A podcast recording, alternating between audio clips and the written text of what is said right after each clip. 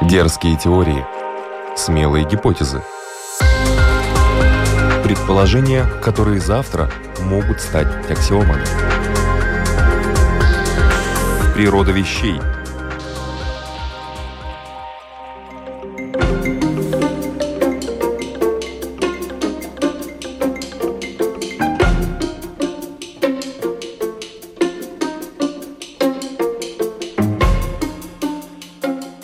Приветствую вас, любители узнавать новое об уже известном. Вы слушаете программу «Природа вещей», подготовленную Латвийским радио 4. Ведущая Людмила Вавинска. Эти далекие светящиеся точки на небе. Как часто мы замираем, глядя на них и представляя себя в безбрежном космосе, летящими в какой-нибудь галактике. Понимаем, что пока это практически невозможно, но все равно пытаемся узнать о них побольше.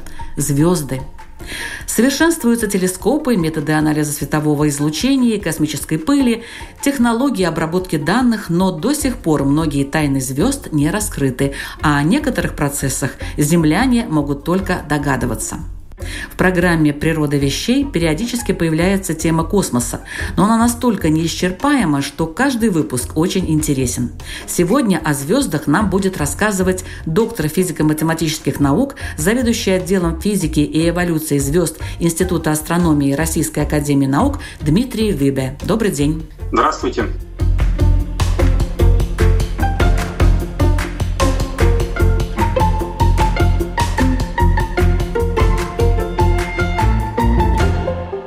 Гравитация неоднородна во всей Вселенной. Это вроде бы ученые выяснили. А где наиболее вероятно появление звезды и почему? Начнем с того, что для появления звезды необходимо наличие какого-то материала, из которого она сформируется. И поскольку звезды, как мы теперь знаем, состоят главным образом из водорода и гелия, вероятность появления звезды максимально там, где мы имеем в межзвездном пространстве большое количество водорода и гелия. Это так называемые межзвездные газовые облака, в которых действительно сила гравитации местами оказывается настолько мощной, что заставляет какие-то изначально существующие газовые сгустки под собственным весом, под собственной массой сжиматься, разогреваться и в конечном итоге из холодных газовых облаков превращаться в очень горячие звезды. Если тут связь какая-то с гравитацией, гравитационная сетка, где-то она с такими выемками, и туда вот как раз собирается весь этот материал и образуются звезды. Ну, может быть, я не права. Дело в том, что неоднородность гравитации порождается неоднородностью вещества. Гравитация не существует сама по себе, и вот эти скажем так, углубления на общей гравитационной сетке создаются именно там, где у нас уже есть некое повышенное количество вещества. То есть у нас все равно должно быть исходное вещество. Этого исходного вещества должно быть достаточно много для того, чтобы оно под собственной массой начинало вот в эти воронки проваливаться. Интересно вообще, почему появились звезды? Это очень глубокий, можно даже сказать, философский вопрос, который отсылает нас к самим основам устройства нашего мира, устройства нашей Вселенной. И можно, наверное, сказать, что в каких-то своих основах устройство это достаточно простое. То есть Вселенная неоднородна. И эта неоднородность в распределении массы в том числе отражается и на неоднородности в распределении того вещества, которое является исходным материалом для формирования звезд. Ну а дальше все очень просто. Газ под собственной массой сжимается, сжимающийся газ разогревается, и в этом разогревающемся газе могут начаться процессы, которые приводят к долговременному выделению энергии, к долговременному свечению. Все это возможно только при условии сжатия газа до относительно небольших в масштабах Вселенной размеров, и поэтому мы имеем дело вот с такими очень компактными, светящимися горячими объектами, которыми являются звезды. И их формирование вытекает из, еще раз повторю, самого устройства нашего мира. О компактности вы, конечно, так, мягко говоря, немножечко преувеличили, потому что компактность звезд это в масштабах Вселенной, наверное. Но звезды бывают, наверное, какие-то более разряженные, атмосферы, наверное, не скажешь звезды, и более такие плотные. Вот от чего это зависит? Как это получается? Конечно, звезды бывают очень разных размеров, и некоторые звезды могут нас в сравнении с нашими масштабами, конечно, даже ошеломить. То есть есть звезды, которые называются гигантами, сверхгигантами. Это звезды, размеры которых могут превышать размер Солнца в тысячи раз. И, конечно, внешние оболочки, да, просто атмосфера этих звезд действительно очень разрежены. Тем не менее, во-первых, что хочется сказать, в масштабах Вселенной они все равно остаются очень маленькими объектами, и когда мы говорим о больших звездах, о маленьких звездах, мы это соотносим с нашим Солнцем, потому что наше Солнце нам ближе, знакомее, но от этого звезды все равно остаются очень маленькими объектами для Вселенной. Почему звезды могут быть разных масштабов, разных размеров? Это определяется физикой тех процессов, которые в данный момент в звезде происходят, и звезды меньших размеров, они в астрономии называются карликами, хотя некоторые из них все равно могут превосходить Солнце по размерам во много раз. Ну, вот такая устоявшаяся терминология. Это звезды, в которых происходит превращение водорода в гелий, выделяется определенная энергия. Если звезда массивна, в ней выделяется больше энергии. Если звезда менее массивна, в ней выделяется меньше энергии. И вот этот процесс энерговыделения, он, собственно говоря, и определяет размер звезды. Потому что чем эффективнее в звезде выделяется энергия, тем эта звезда горячее, тем больше массы требуется для того, чтобы удержать звезду от разлета под действием теплового давления. Ну и, соответственно, эта звезда оказывается больше. А если звезда менее массивна, реакции в ней происходят менее эффективно, температура у нее пониже, ну и, соответственно, гравитация в состоянии сжать эту звезду до меньшего размера. Так что размеры звезд определяются процессами энерговыделения в их недрах. Звезды бывают разного цвета. Вот, по крайней мере, видимый спектр, который может человек наблюдать. А с чем это связано? Это еще один очень базовый физический принцип, очень базовый физический закон. Если вы имеете некое тело, в физике оно называется абсолютно черным телом, которое поглощает все падающее на него излучение, а само светится только за счет того, что оно имеет какую-то температуру, то цвет этого тела зависит от его температуры. На самом деле это достаточно просто наблюдать даже в быту. Если мы какую-нибудь железку начинаем разогревать, то она сначала остается черной, ну а потом, когда температура ее повышается, она, в общем, начинает сама светиться и э, проходит цвета от темно-красного, бордового к просто красному, желтому, оранжевому. И этот цвет зависит от температуры. У нас есть даже такое определение «раскалился до красна».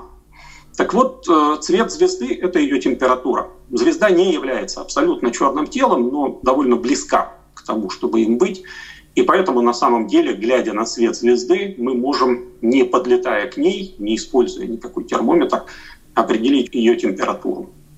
И благодаря этому мы знаем, что температуры звезд варьируются, температуры поверхности звезд, конечно, варьируются от примерно 2,5-3 тысяч градусов до многих десятков тысяч градусов.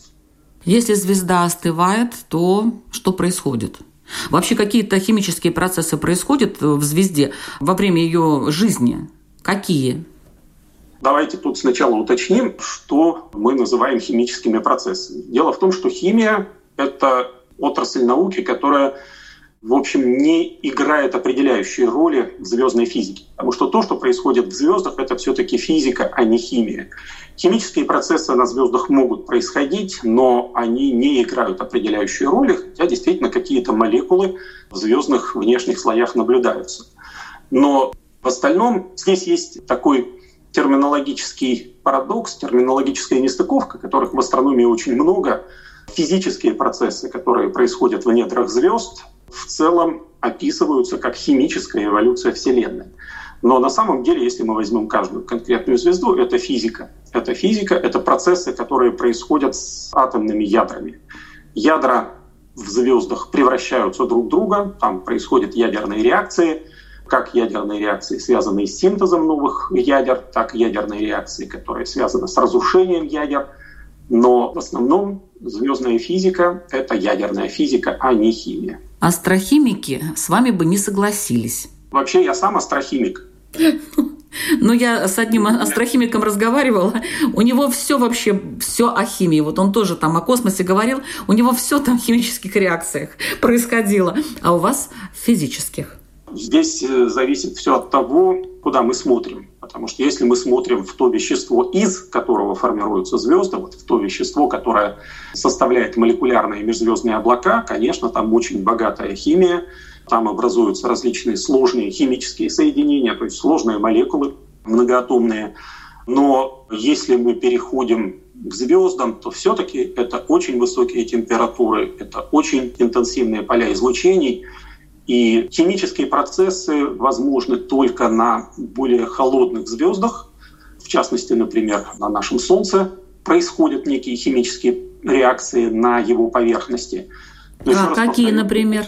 На поверхности Солнца обнаружены довольно многочисленные молекулы. Это, конечно, прежде всего молекула водорода, просто потому что это основной элемент, из которого состоит Солнце. Но помимо молекулы водорода обнаружены молекулы оксида углерода, молекулы воды H2O. Но, конечно, это в более холодных участках солнечной поверхности, в солнечных пятнах. Обнаружены такие молекулы, например, как гидрид магния. Это простенькие молекулы, это такие достаточно базовые соединения, но нужно понимать, что высокая температура — это очень важный фактор, препятствующий развитию каких-то более сложных химических процессов. Основной процесс, который происходит в звездах, и это процесс, который определяет их внешний облик, время жизни, характер протекания различных эволюционных стадий звезд, это процесс термоядерного синтеза. Это процесс, который начинается с превращения водорода в гелий и может в некоторых звездах продвигаться дальше от гелия к углероду и кислороду, от углерода и кислорода к магнию и неону, и дальше к сере, ремнию. И заканчивается этот процесс на синтезе железа и других соседних с железом элементов в таблице Менделеева с элементами железного пика. Этот термоядерный синтез процесс превращения меньших ядер в большие ядра — это процесс, который определяет звездную энергетику. Процесс, который фактически полностью определяет жизнь звезды. Все остальное, другие ядерные процессы и уж точно химические процессы, это уже такая некая добавочка к основному процессу термоядерного синтеза. Дерзкие теории, смелые гипотезы — Предположения, которые завтра могут стать аксиомами. Природа вещей. Программа обо всем, что нас окружает. Куда уходит энергия, когда звезда гаснет? Там взрывы, сверхновые и все такое. Бывает, может быть, тихо, она так угасает. Все-таки без всяких взрывов и выбросов. Или это невозможно? Нет, почему? Это совершенно возможно, и угасание происходит по совершенно тривиальной причине. Вот мы говорили вначале, что звезда сжимается, рождается под действием гравитации. То есть гравитация заставляет сжиматься холодное межзвездное вещество. Это вещество в процессе разогревается. И этот разогрев, помимо всего прочего, еще и препятствует сжатию. То есть у нас с одной стороны действует гравитация, которая стремится звезду сжать. И с другой стороны у нас действует давление, тепловое давление, которое стремится звезду, наоборот, разметать по пространству. И вот нормальная жизнь звезды — это жизнь, в которой гравитация уравновешена давлением. И поэтому звезда не расширяется, не сжимается, ну, по крайней мере, в каких-то очень больших пределах, потому что пульсации там могут происходить. Но вот это равновесие между гравитацией и давлением определяет нормальную жизнь звезды. Как только в звезде заканчивается топливо, заканчивается термоядерный синтез, звезда начинает остывать. И гравитация уже более не ощущает противодействия давления, и поэтому звезда начинает сжиматься, превращаясь в той или иной степени в какой-то еще более компактный остаток. И вот тут уже возможны варианты. У звезд типа Солнца, может быть, менее массивных, чем Солнце, чуть более массивных, чем Солнце, это все происходит э, достаточно тихо и спокойно. Хотя звезда, особенно в финале своей жизни, довольно активно сбрасывает с себя внешнюю оболочку, но это не происходит как взрыв. И это действительно, в общем, такое довольно спокойное угасание. Другое дело, звезды масса которых превышает солнечную примерно в 10 раз. А вот здесь сжатие звезды после угасания термоядерных реакций происходит настолько быстро, настолько стремительно, что по каким-то причинам, которые нам до конца еще не ясны, вот это стремительное падение вещества звезды на ее центр обращается в разлет. И вот этот стремительный разлет мы наблюдаем как вспышку сверхновой, как взрыв, как очень мощное выделение энергии. А куда эта деле, энергия сам... вообще идет и какая она? На самом деле все достаточно просто. Это в значительной степени кинетическая энергия разлетающейся оболочки. То есть вот то вещество, которое падало из внешних слоев звезды на ее ядро, начинает лететь в обратную сторону. И поскольку это масса, у нее есть скорость, у нее есть кинетическая энергия, то в значительной степени, по крайней мере, видимое нам выделение энергии — это просто кинетическая энергия разлета оболочки. Возможны другие механизмы, например, энергия может выделяться в виде потока нейтрино, который нам наблюдать все еще затруднительно, но, по крайней мере, один раз такая вспышка, всплеск нейтринного излучения была зафиксирована для сверхновой 1987 года в Большом Магеллановом облаке. Возможно, также по каким-то причинам значительное выделение энергии в виде электромагнитного излучения. Это явление, которое мы на Земле наблюдаем как так называемый гамма-всплеск.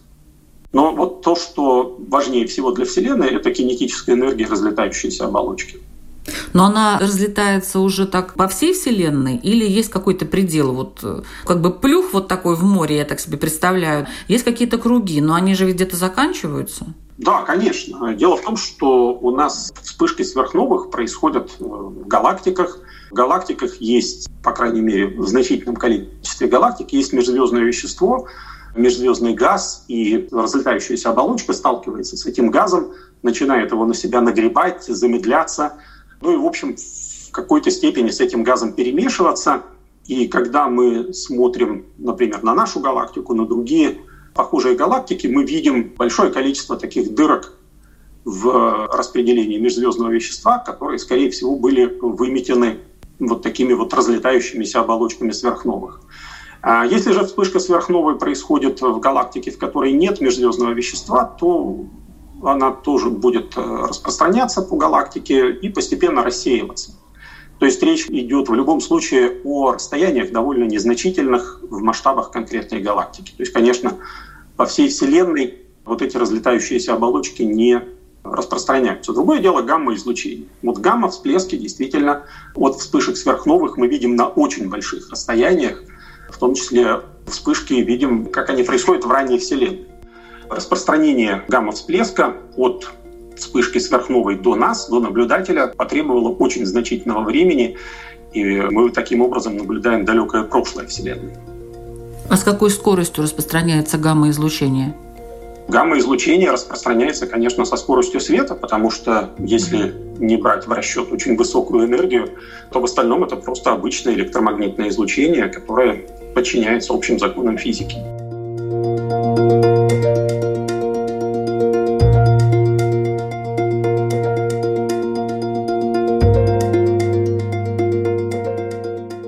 Микрофона Людмила Вавинска. Сегодня в программе «Природа вещей» о звездах мы говорим с астрофизиком Дмитрием Вибе.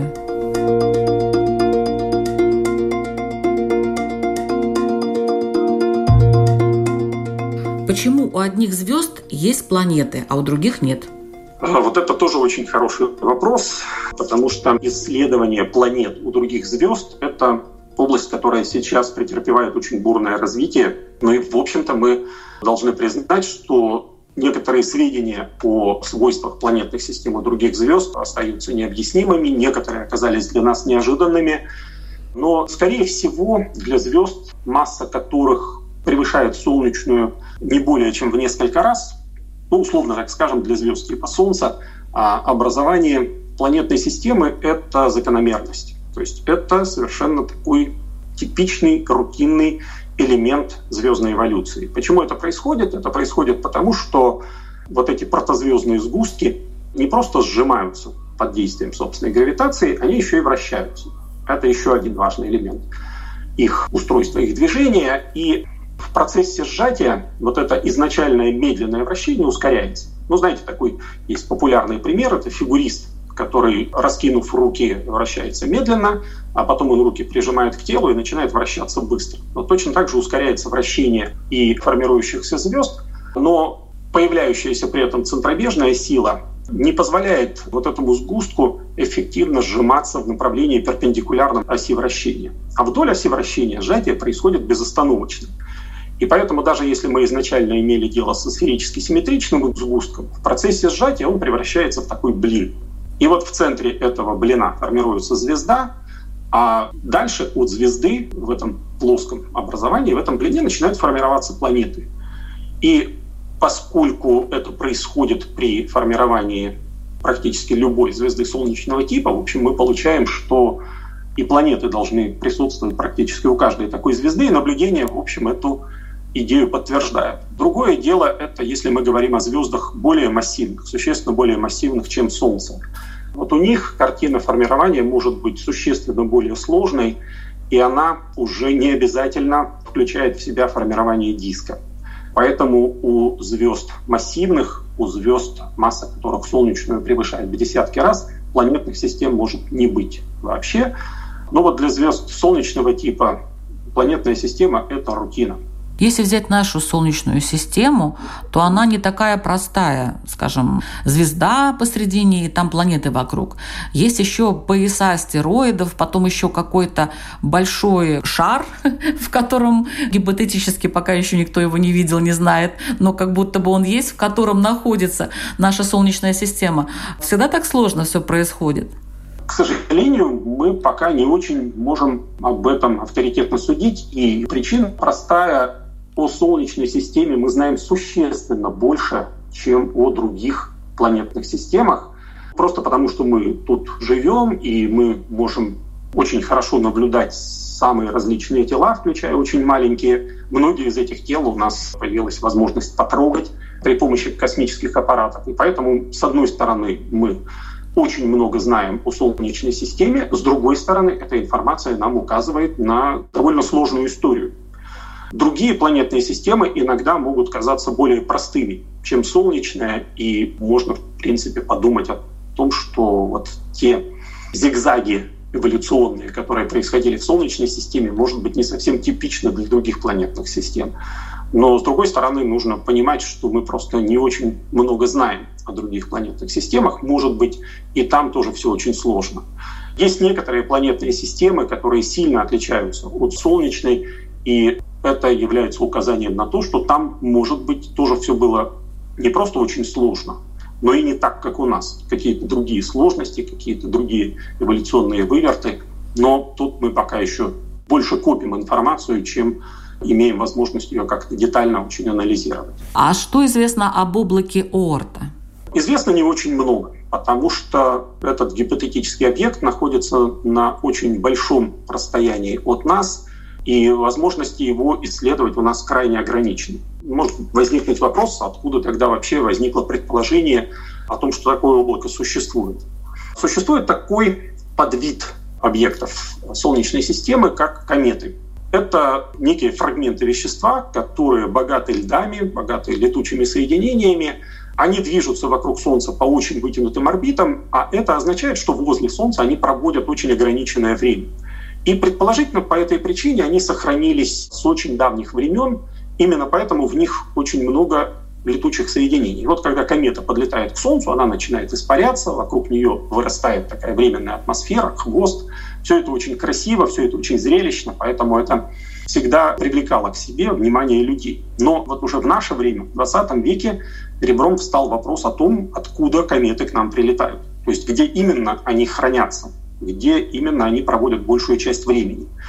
Ну и понятно, что если у нас есть вытянутая орбита, в ближней части комета подлетает к Солнцу, в дальней части она находится где-то от Солнца очень далеко. И поскольку есть большое количество комет, которые подлетают к Солнцу из каких-то дальних далей и примерно в равной степени приходят с разных направлений, и возникло такое предположение в 50-е годы, что где-то там далеко есть такой резервуар кометных ядер, в котором вращаются вот эти остатки протосолнечного диска. И по каким-то причинам некоторые из них время от времени оттуда улетают, попадают на вот эти вытянутые эллиптические орбиты, и мы их наблюдаем. То есть мы не видим облако Орта, но мы видим объекты, которые оттуда к нам прилетают. Поэтому и возникает вот такая вот гипотеза о существовании этого резервуара. Но это тоже не точно, как я поняла. Все-таки мы не знаем, что это такое за облако и почему оно там существует вокруг нашей Солнечной системы, так далеко от нас. Тоже как-то странно. Нет, предположения мы вольны строить, и объяснения природе облака Орта существуют, и они тоже связаны со сложной ранней эволюцией Солнечной системы, в частности, с тем, что с точки зрения движения тел Солнечной системы был некий этап в ее эволюции, когда вещество выбрасывалось из центральной части Солнечной системы планетами-гигантами, в первую очередь Юпитером и Сатурном, выбрасывалось на дальнюю периферию Солнечной системы. И именно в этот промежуток времени, это примерно несколько сотен миллионов лет после образования Солнечной системы, был эпизод, когда значительную часть межпланетного вещества планеты-гиганты выбросили вот туда, на далекую периферию. Нельзя сказать, что это прямо вот какое-то совершенно фантастическое предположение. Оно вписывается в наше представление о ранней эволюции Солнечной системы. Природа вещей. От малых до самых больших, от известных до самых загадочных, от простых до самых сложных. В подкасте и на Латвийском радио 4. Можете ли вы назвать какие-то самые странные, с точки зрения ученых звезды? Начнем с того, что странные звезды – это термин. Давайте начнем немножко не с него. Когда в 20-е годы зарождалась современная теория звездной эволюции, был такой знаменитый астрофизик Артур Эдингтон, который в своей книге «Внутреннее строение звезд» называл звезды простыми объектами. Сравнивая их, например, с Землей, он считал, что Земля устроена значительно сложнее, чем звезды, и в первом приближении это действительно так. То есть это плазменный шар, его сдавливает гравитация, внутри у него происходит термоядерный синтез, и, в общем, ничего особенно сложного здесь нет. И, наверное, можно уверенно сказать, что теория звездной эволюции — это очень хорошо проработанная теория, которая подтверждена колоссальным объемом наблюдательных данных, и в каких-то общих чертах мы понимаем строение звезд, мы понимаем их жизнь, Странности начинаются там, где возникают какие-то дополнительные факторы. Например, наше солнышко — это звезда одиночная. Но бывают звезды двойные, бывают звезды кратные, когда под действием совокупного притяжения звезды вращаются друг вокруг друга.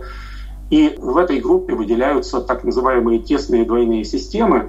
Это системы, в которых две звезды находятся настолько близко друг к другу, что уже они в значительной степени друг на дружку влияют, и это приводит к тому, что их эволюция происходит не так, причем очень сильно не так, как эволюция одиночных звезд.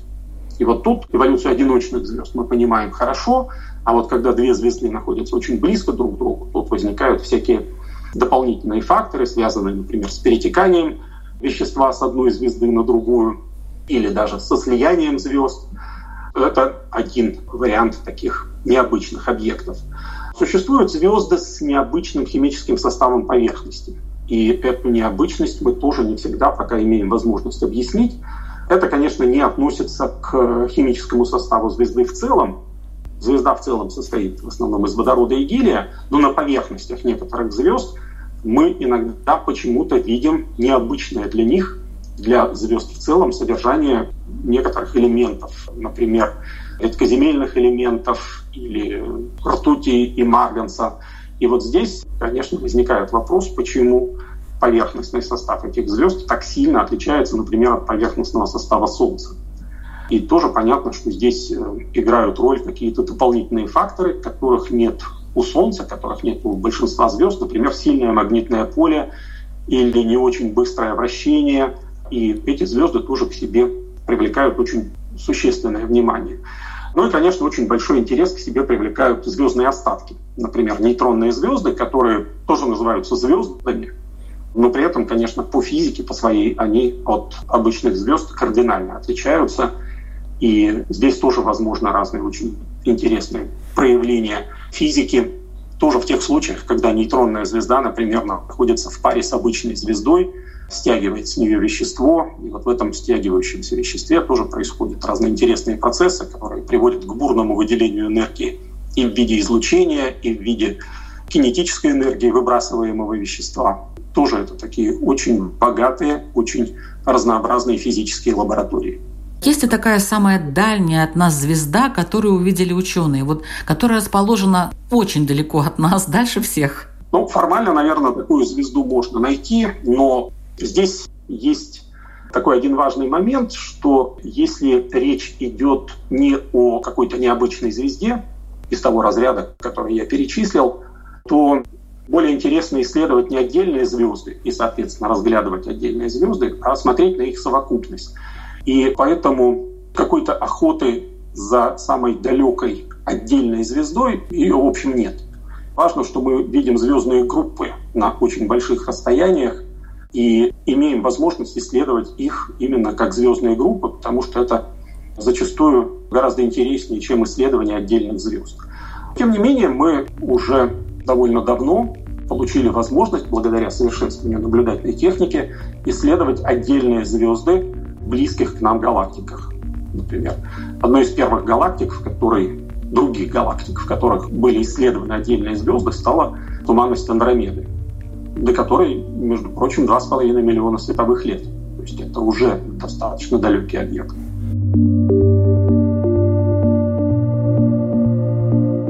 Возможно ли какие-то неожиданности в космосе? Вот что-то вдруг происходит во Вселенной, и мир меняется. Или все уже устоялось, и только миллионы лет, и, пожалуйста, тогда что-то произойдет? Для неожиданностей всегда есть место. И многие последние открытия на это указывают. Эти неожиданности связаны с тем, что не все в космосе происходит на протяжении миллионов лет – и в последнее время, например, даже с наблюдательной точки зрения, появляется большой интерес к созданию патрульных телескопов, которые именно следили бы за какими-то неожиданными явлениями, которые на небе происходят. Дело в том, что у большинства современных телескопов очень маленькое поле зрения, и поэтому у нас довольно мало шансов увидеть какой-то неожиданный новый поворот в физике Вселенной. Просто потому, что мы смотрим не в нужное время, в ненужную сторону. А вот когда у нас есть патрульные телескопы, мы уже начинаем понимать, что есть во Вселенной некоторые события, которые происходят быстро и которые мы, в общем, пока не очень можем объяснить. И вот из последних примеров это быстрые радиовсплески. Когда мы видим некие всплески радиоизлучения, которые быстро начинаются, быстро заканчиваются, поэтому их сложно увидеть при помощи каких-то традиционных инструментов. Ну и вот сейчас такие наблюдения этих объектов и попытки теоретической интерпретации — это очень развивающееся направление. И можно, наверное, предположить, что по мере совершенствования таких патрульных телескопов, которые просто следят за происходящим на небе, мы, может быть, еще что-нибудь такое увидим. Но, с другой стороны, вряд ли даже очень удивительные события такого рода заставят нас кардинально пересмотреть физическую картину мира, потому что много и в прошлом обнаруживалось подобных явлений, и все они находили объяснение в рамках наших базовых физических представлений. Так что я думаю, что каких-то кардинальных изменений мы можем ожидать только на уровне космологии, когда мы будем получать больше информации об эволюции Вселенной как целого. А над чем сейчас работают ученые в области звезд? Я бы сказал, что одно из очень бурно сейчас развивающихся направлений – это направление, которое связано с образованием звезд, с различными вопросами формирования звезд и планетных систем возле этих звезд, потому что это, с одной стороны, стало возможно благодаря появлению новых необходимых для этого наблюдательных возможностей, а с другой стороны, эта задача важная мировоззренчески, потому что мы отвечая на вопрос о том, как формируются другие звезды и другие планетные системы, в общем, в значительной степени начинаем лучше понимать, как появилось Солнце, как появилась Солнечная система и в конечном итоге, как появились мы. Это вопрос, который человечество тревожит и будоражит, и, наверное, еще долго будет тревожить и будоражить. Астрономия дает информацию для того, чтобы ответить на этот вопрос, откуда мы пришли, и, может быть, нам тогда станет ясно, куда мы направляемся.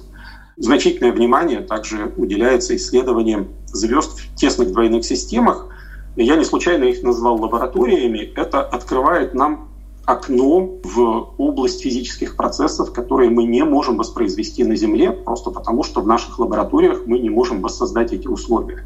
Высокие температуры, высокие плотности, сверхмощные магнитные поля. На Земле исследовать эти явления нам крайне затруднительно, если вообще возможно. А вот наблюдая за звездами в тесных двойных системах, мы, в общем, узнаем что-то такое, что на Земле узнать не можем. А потом мы, может быть, это знание сможем применить для того, чтобы каким-то образом расширить и наши земные возможности.